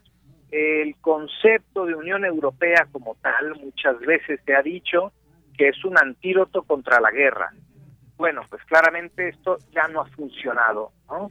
Eh, ha fallado Europa en esa tarea de prevención, eh, ha fallado las organizaciones internacionales, ha fallado la OTAN también, y ahora pues hay este, eh, este repliegue que desgraciadamente se traduce en una debilidad de, de, la propia Unión Europea y se fortalece entonces a la Alianza Atlántica y en esta acomodo de en este acomodo de posiciones ¿no? donde pues claro la China levanta la ceja porque China también se ha manifestado en contra de esta expansión de la OTAN esto que ahora Rusia califica como estas eh, ambiciones imperialistas de, la organización y el tema es que la, guerra sigue la gente sigue muriendo y no se ve una solución eh, cercana no eh, las sanciones de, Occidente hacia Rusia eh, pues están teniendo un efecto boomerang en medio de una crisis económica generalizada. El ciudadano de a pie también le está reclamando a sus gobiernos que, esté gastando en una guerra mientras la gente no, no le alcanza para llegar a fin de mes. Claro, y, y, también preguntarle sobre este anuncio de, del presidente estadounidense Joe Biden de aumentar la presencia militar estadounidense en, toda la, la, Unión Europea, porque, bueno, parece pues es uno de las de los argumentos o de las razones por las que Rusia pues fundamentó esta entrada en Ucrania. Entonces pareciera que también se mantiene pues una cierta provocación, ¿no considera usted, maestro? Bueno, sí, claro, es una medición de fuerzas y desgraciadamente estamos también ante eh, el, el, apuro de, de Biden eh, ante unas elecciones en Estados Unidos en, noviembre eh, que pues hasta ahora no los números no le dan a los a los demócratas. Es muy probable que pierdan la mayoría en ambas cámaras cuando menos en alguna de ellas, seguramente esto sucederá. Eh, y, eh, y Biden tiene mucha prisa. Y en esta prisa, pues quizá la, el mostrarse envalentonado, ¿no? Eh, retador frente a, Rusia y habiendo convencido a, a, los europeos de reforzar y ampliar eh, los márgenes de maniobra de, la OTAN, pues digamos arrastra a Europa, eh, pero los, los intereses de Estados Unidos ahora también están puestos en la elección. Es un tema que no hay que perder de vista y habría que preguntarse hasta qué punto y a quién le conviene que este conflicto en Ucrania termine rápido o se extienda en el tiempo. El propio secretario general de la OTAN ha advertido que cuando menos un par de años más y no sabemos realmente qué sucederá. Así es, maestro. Y también otro punto que causa eh, pues resquemor es esto el calificar como amenaza la instrumentalización de la migración. ¿Qué nos puede decir sobre este punto? Bueno, sí, hay varios conceptos muy preocupantes que se alejan además del Tratado de Washington, del Tratado Constitutivo de la OTAN. Eh, uno es este, al hablar de la migración. Otro es el tema de las amenazas híbridas, donde se menciona, por ejemplo, el tema de los ciberataques, ¿no? Y si estos ciberataques se van a considerar como una amenaza real, pues estamos, en un problema eh, mayúsculo, porque entonces, eh, ¿quién va a determinar eh, de qué alcance es un ataque cibernético como para considerarlo una amenaza frontal a la, a la organización del Atlántico Norte? ¿no? creo que hay eh, hay muchas vaguedades en, en, el, en el documento, en estas definiciones que, eh, que dan margen a distintas interpretaciones y eso puede ser muy peligroso. y, y, también eh, cuando precisamente refiriéndose a, a, los flujos migratorios, se hace referencia a la integridad territorial de los países aliados y no a una alianza. Esto han hecho mucha, mucho énfasis. ¿Qué denotaría este cambio retórico, maestro? El no hablar de una, el no hablar de una alianza, pero sí de una integridad territorial. Bueno, otra vez son, son digamos, eh, algunos términos que escapan al ámbito original de la, de la OTAN. Entonces, ¿quién va a determinar qué? ¿no? O sea, este, eh, las intenciones independentistas de Cataluña en España o las anunciadas ahora otra vez por Escocia de hacer un referéndum para independizarse del Reino Unido, que van a considerar una amenaza. O sea, eh, hay, hay aspectos aquí muy delicados, creo que han ido mucho más allá de lo, de lo estricto en, en esta declaración. Eh, la han querido hacer demasiado ambiciosa, e insisto, estas, eh, estas ambigüedades eh, este, que dan margen a distintas interpretaciones pueden ser muy peligrosas a la hora de tomar determinadas decisiones. No olvidemos, la, la OTAN es una organización defensa y en principio justamente su, su postura es, es defensiva, pero eh, parece que se le está tratando de dar un giro eh, eh, distinto a, los planteamientos de, de 1949 cuando se, eh, se, construyó esta, esta organización. Eh, y bueno, con la mira puesta justamente en el tema de Ucrania, donde por supuesto que hay una amenaza a la integridad territorial de Ucrania, que no es parte de, de la OTAN, tratan de dar ciertas señales en un texto eh, que, que escapa, me parece, a, lo estricto de, de, una cumbre de la naturaleza de la que se celebró en, Madrid. Así es. Otro tema que también se tocó en esta cumbre es eh, el considerar el terrorismo como esta amenaza asimétrica más directa a la seguridad de tanto ciudadanos y a la paz, la prosperidad internacional. ¿Cómo ve él también señalar? Porque, bueno, pareciera que a veces el, el el clasificar algún país como terrorista o no, pues eh, mm, parece que tiene como una cierta, cierta posición muy subjetiva. Entonces, pero el que se esté planteando en esta cumbre creo que es, hay que poner atención a este llamado, a esta precisión que se está haciendo sobre el terrorismo como amenaza asimétrica. Absolutamente, sí, absolutamente, porque otra vez, ¿no? Estos términos dejados ahí nada más de manera suelta, y depende quién los interprete, si los interpreta la Unión Europea o los países europeos o los interpreta Washington, eh, hay distancia importante, ¿no? Entonces, hay organizaciones como, bueno, en su momento, eh, la organización eh, vasca ETA en, España, o Hamas, ¿no?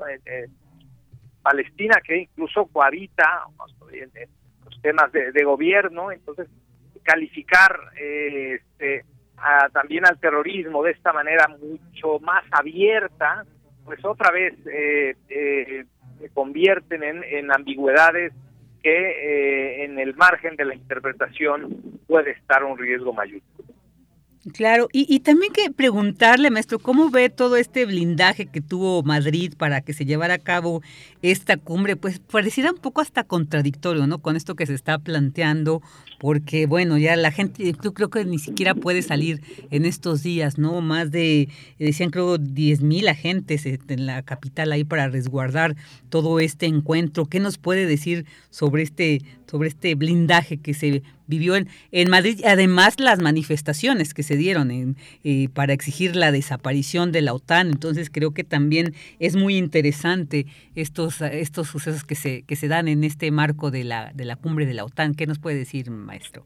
Sí, claro, sí, veíamos estas imágenes muy armónicas eh, dentro de del Museo del Prado, ¿no? Viendo a los mandatarios eh, de los países de, de, la OTAN ahí, eh, tomándose fotos con los cuadros de, de, Velázquez, ¿no? Em, y el contraste justamente como lo mencionas, estaba en las calles, y esto no apareció casi en los medios, pero las protestas estaban ahí desde antes y están no solo en Madrid, están en Bruselas y están las huelgas en, eh, también en Bruselas y están las huelgas en, en Londres y está el descontento social eh, pues a, flor de piel y lo vimos también en el resultado de las elecciones a la asamblea en, en, en, Francia.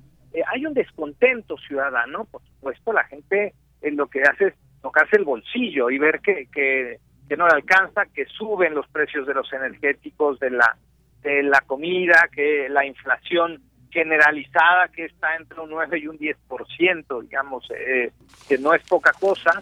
Eh, y mientras los gobiernos, pues eso, van mandando armas y, dólares o euros a, Ucrania y, y, y, la gente siente que hay una distancia eh, importante entre los gobernantes y justamente las necesidades ciudadanas. ¿no? Las protestas eh, son un factor y han sido un factor y por esto este despliegue de, seguridad tan importante que hubo en esta en esta cumbre en Madrid.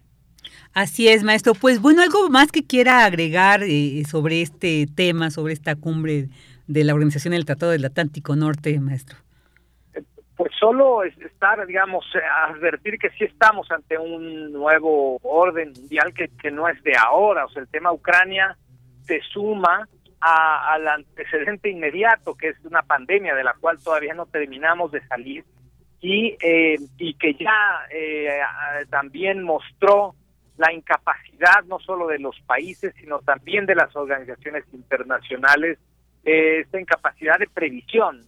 Y la guerra también es parte de esta evidencia de la incapacidad de las organizaciones para haber podido evitar eh, una confrontación como la que se está dando en, en, Ucrania. ¿no? Eh, quizá organizaciones muy anquilosadas con esquemas burocráticos que no logran eh, desenredar eh, unos problemas y unos retos, unas crisis como las que tenemos enfrente. ¿no? Estamos asistiendo a un, digamos, a un nuevo escenario a nivel mundial muy importante. Así es, maestro. Pues muchísimas gracias. Le agradecemos que haya estado aquí con nosotros en Prisma RU, este interesante análisis, creo que muy pertinente para entender qué está pasando con la Unión Europea, esta situación de la guerra en Ucrania y pues le agradecemos que nos haya compartido su importante e interesante análisis. Con todo gusto, Virginia. Un saludo cordial. Gracias también para usted el maestro Luis Antonio Guacuja, especialista en temas de la Unión Europea y profesor de posgrado de la UNAM. Prisma RU. Relatamos al mundo.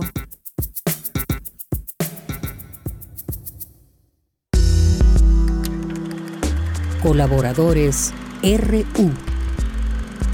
Cine.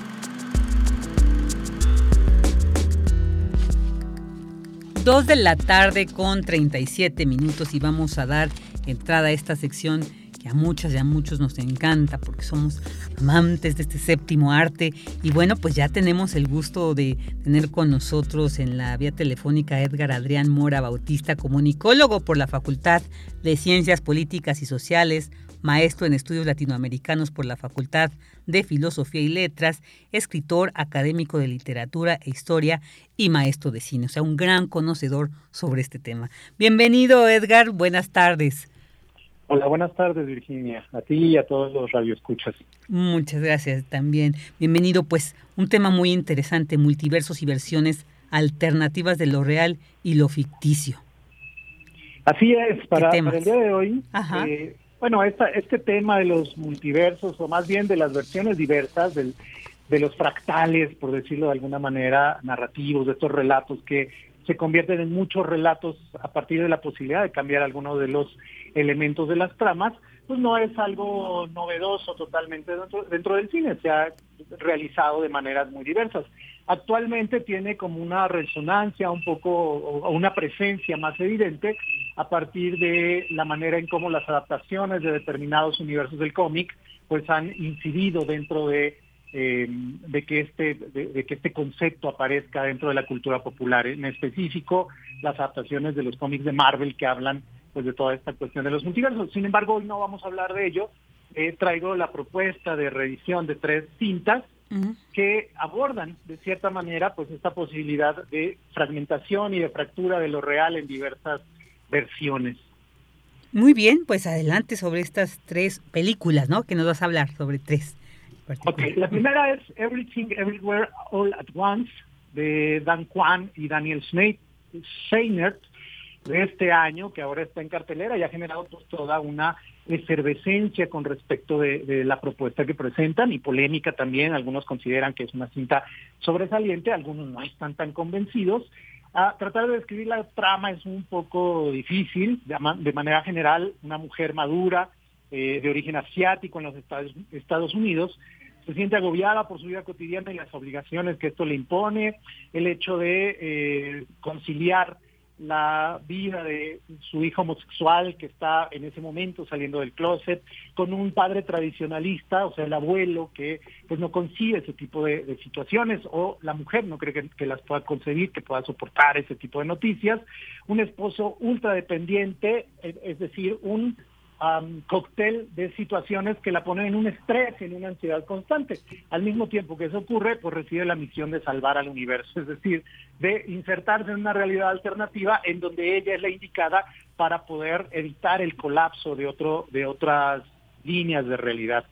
Es una cinta que es una mezcla de muchísimas cosas. Esta idea de que es todas las cosas al mismo tiempo en todos lados, pues pareciera una hipótesis que los directores, que los creadores llevan a, lo máximo.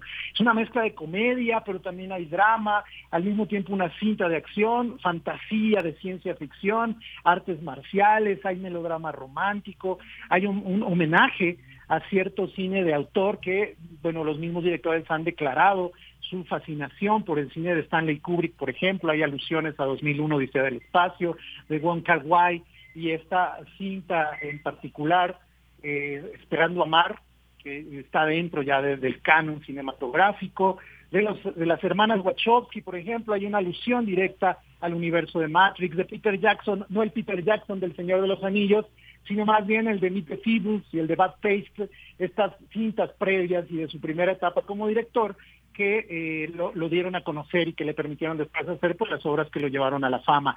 Pero también hay una gran cantidad de, referencias pues a la cultura pop, ¿no? A, Rick and Morty, por ejemplo, esta serie de dibujos animados disparatada por completo, a los Monty Python eh, y algunos de los sketches que se presentan en la televisión en vivo, en Saturday Night Live, por ejemplo.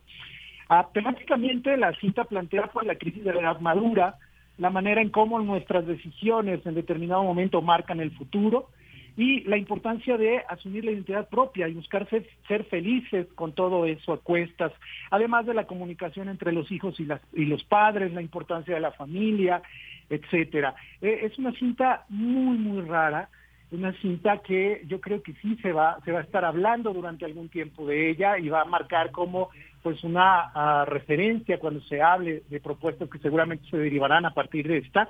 Es cursi, en muchos momentos es melodramática, es disparatada, al mismo tiempo es ilógica, es grotesca, tiene unos, unos eh, detalles políticamente incorrectos por completo, pero también es incluyente, eh, es completamente anómala.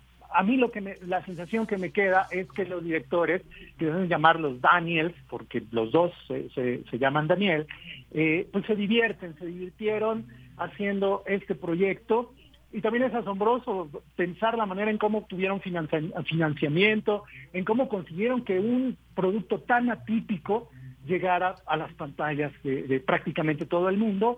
Y bueno, no se le había prestado tanta atención, pero yo creo que se va a estar hablando durante un rato de esta propuesta de los Daniels, de Daniel Kwan y Daniel Snape.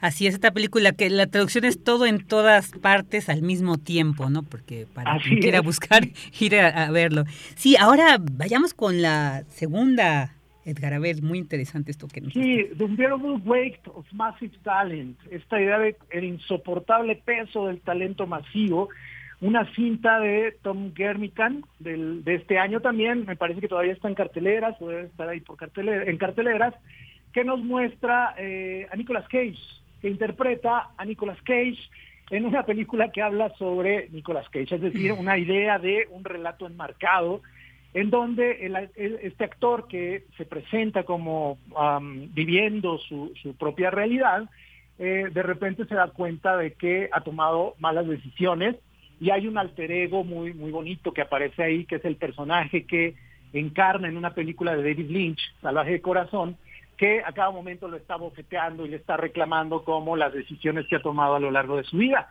Eh, en determinado momento se, da cuenta de que está completamente quebrado económicamente y acepta la invitación para asistir al cumpleaños de un, de un personaje que se encuentra relacionado con la vida criminal en un país hispano, pues puede ser España, me parece que es España o puede ser alguno de América Latina sin ningún problema.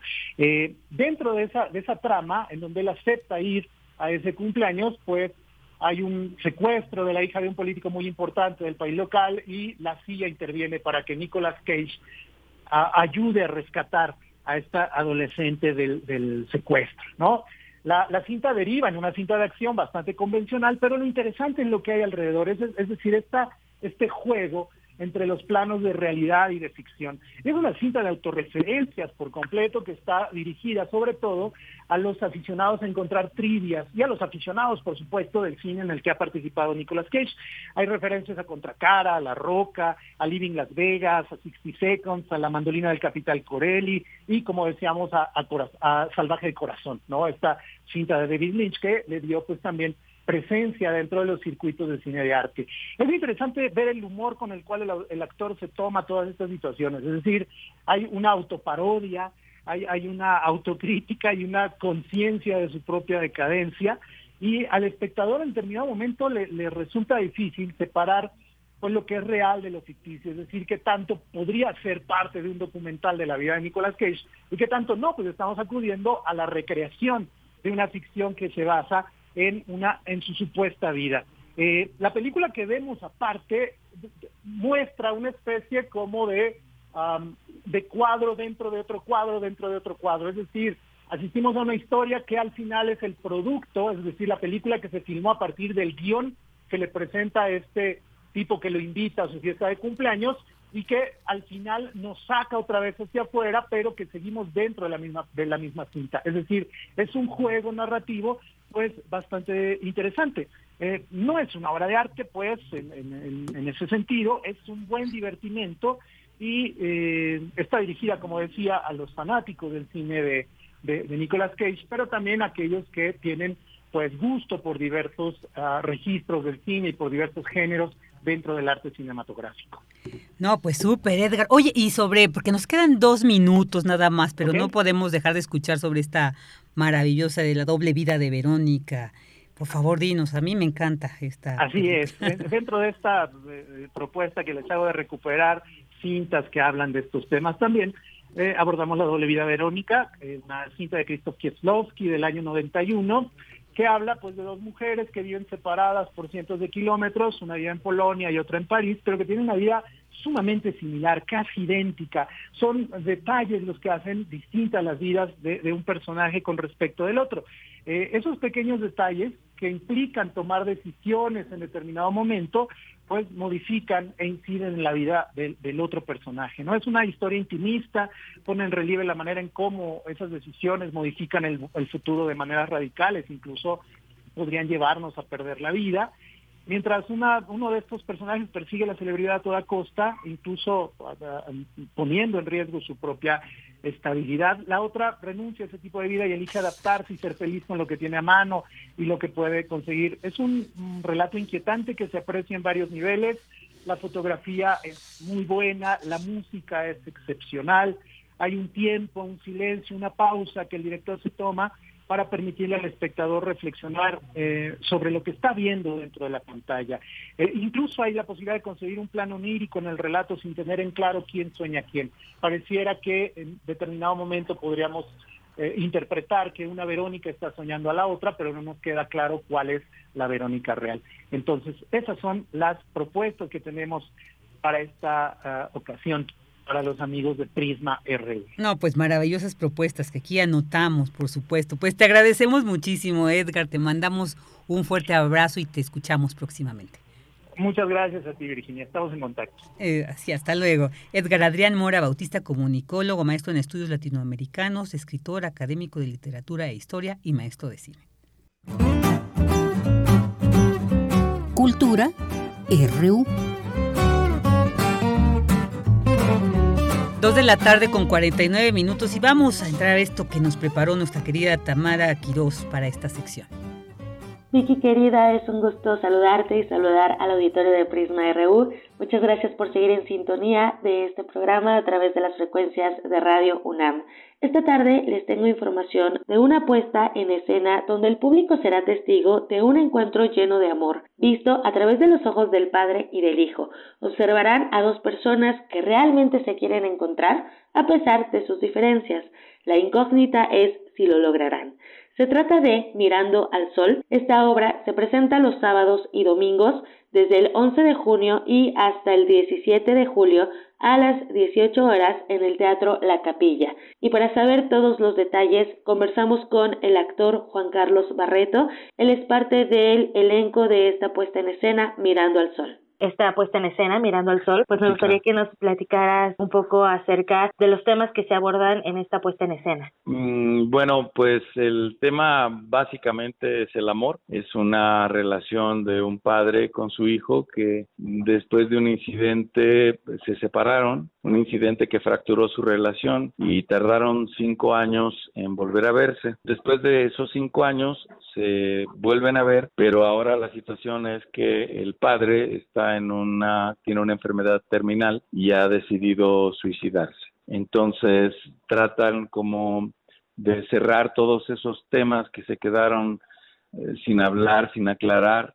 El padre le explica al hijo cuáles son las razones, los motivos por los cuales ha tomado esa decisión tan drástica. Este, pero a pesar de que es un tema como oscuro, porque pudiera parecer como que es este, terrible de repente, porque el suicidio lo es, evidentemente. Es una obra muy bella, muy luminosa, está lleno de amor, está llena de, cosas lindas que la gente puede apreciar. Eh, de, hay una gran emotividad, es un gran texto que a mí desde el momento en que lo leí me enamoró ese texto porque como le digo, si pareciera un tema como oscuro, lo que más tiene ese texto es luz y mucho amor. Entonces yo creo que la gente, a lo mejor si se enteran que, se que tratamos el suicidio, van a decir, no, qué horror en estos tiempos donde la muerte está por todos lados, este, pues no tengo ganas de ir a ver algo que me deprima, no se van a deprimir, al contrario, se van a llenar de cosas hermosas y de mucha luz, sobre todo. Qué importante y qué importante también hablar del amor desde otras diferentes aristas, ¿no? Cada uno tiene una concepción del amor diferente, entonces creo que también explorarlo a través de pues de estos sentimientos del padre a un hijo, de la muerte misma que es parte de nuestro día a día, ¿no? Dicen que es lo único que tenemos seguro. Exactamente, llegamos al planeta y es la única seguridad de que todos nos vamos a morir. Pero bueno, este Yalom, que es un filósofo y escritor, dice justamente que si los seres humanos tuviéramos la conciencia todo el tiempo de que nos vamos a morir, no podríamos vivir así. Sería como mirar al sol. Mirar al sol es solamente lo puedes hacer un segundo, un minuto, bueno, un minuto es demasiado, muy poquito porque inmediatamente te va a lastimar entonces, eso es para él eh, la conciencia de, que nos vamos a morir. Y los seres humanos, a pesar de que sabemos que nos vamos a morir, nos manejamos en la vida como si no nos, no nos fuéramos a morir nunca. Claro. Y la realidad es que, bueno, eventualmente todos moriremos y de alguna manera estamos, nos preparan para vivir, pero nadie nos prepara para morirnos. Entonces, yo creo que esta obra nos va a dejar en claro muchas cosas, tratar la muerte y el suicidio, como te digo, sí puede parecer oscuro, puede parecer terrible, pero al contrario, yo les aseguro que van a encontrar mucha luz en este texto de Cristian Magaloni y en este montaje que a mí me parece maravilloso. No hay nada más que dos actores hablando. No hay un ensamble de bailarines, ni carros que entran, ni, ni pantallas, ni cosas por el estilo. Son dos actores, su sensibilidad y las palabras del autor, por supuesto la dirección, que es del mismo autor, Cristian Magaloni, y mi compañero en este caso, que es Roberto Beck, dos actores actuando. O sea, así de simple, así de sencillo, así de hermoso. Y que bueno, dice eh, sencillo, pero hay una carga de, de complicidad, o sea, porque no hay otra otro recurso más que el texto, la voz, la actuación, ustedes mismos en el escenario. No tenemos nadie que nos salve. Esa es una realidad. Así, aquí por favor que entren los payasos o que entren las bailarinas. Que... No, no, no, no, no. Son dos actores hablando exclusivamente, actuando, por supuesto, sus circunstancias, su sensibilidad y su trabajo como actores. Juan Carlos, y respecto a, estos eh, regresos a los recintos, la mayoría de las personas pedíamos, ¿no? Ya regresar a los teatros, regresar a las actividades, poder vernos a los ojos y tener este momento de comunión que nos puede compartir, ¿no? Es usted un hombre de teatro, de, de televisión, de películas también, o sea, que nos puede compartir de justo regresar, pues, además a este, a este teatro tan bonito.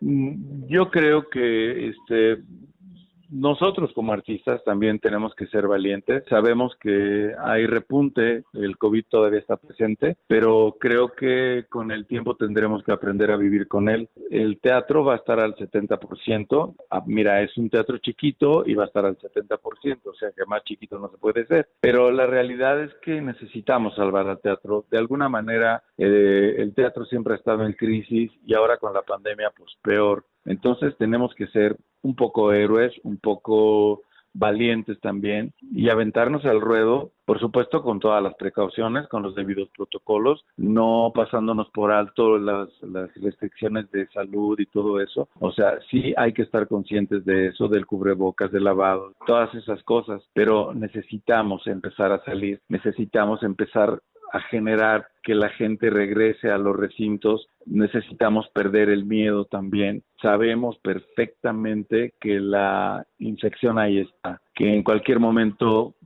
cualquiera puede caer. Se han ido muchos, este, otros nos hemos salvado, pero los que nos hemos quedado yo creo que tenemos como la obligación como artistas pues de rescatar a nuestro teatro, o sea, no lo podemos dejar morir porque no me imagino el planeta sin teatro, la verdad. Entonces, en todos los países del mundo, de alguna manera, nos, nos hemos empezado a atrever poco a poco. yo esta obra la acepté justamente porque es una obra pequeña, íntima, pequeña, pero grande en muchas cosas, en otros sentidos.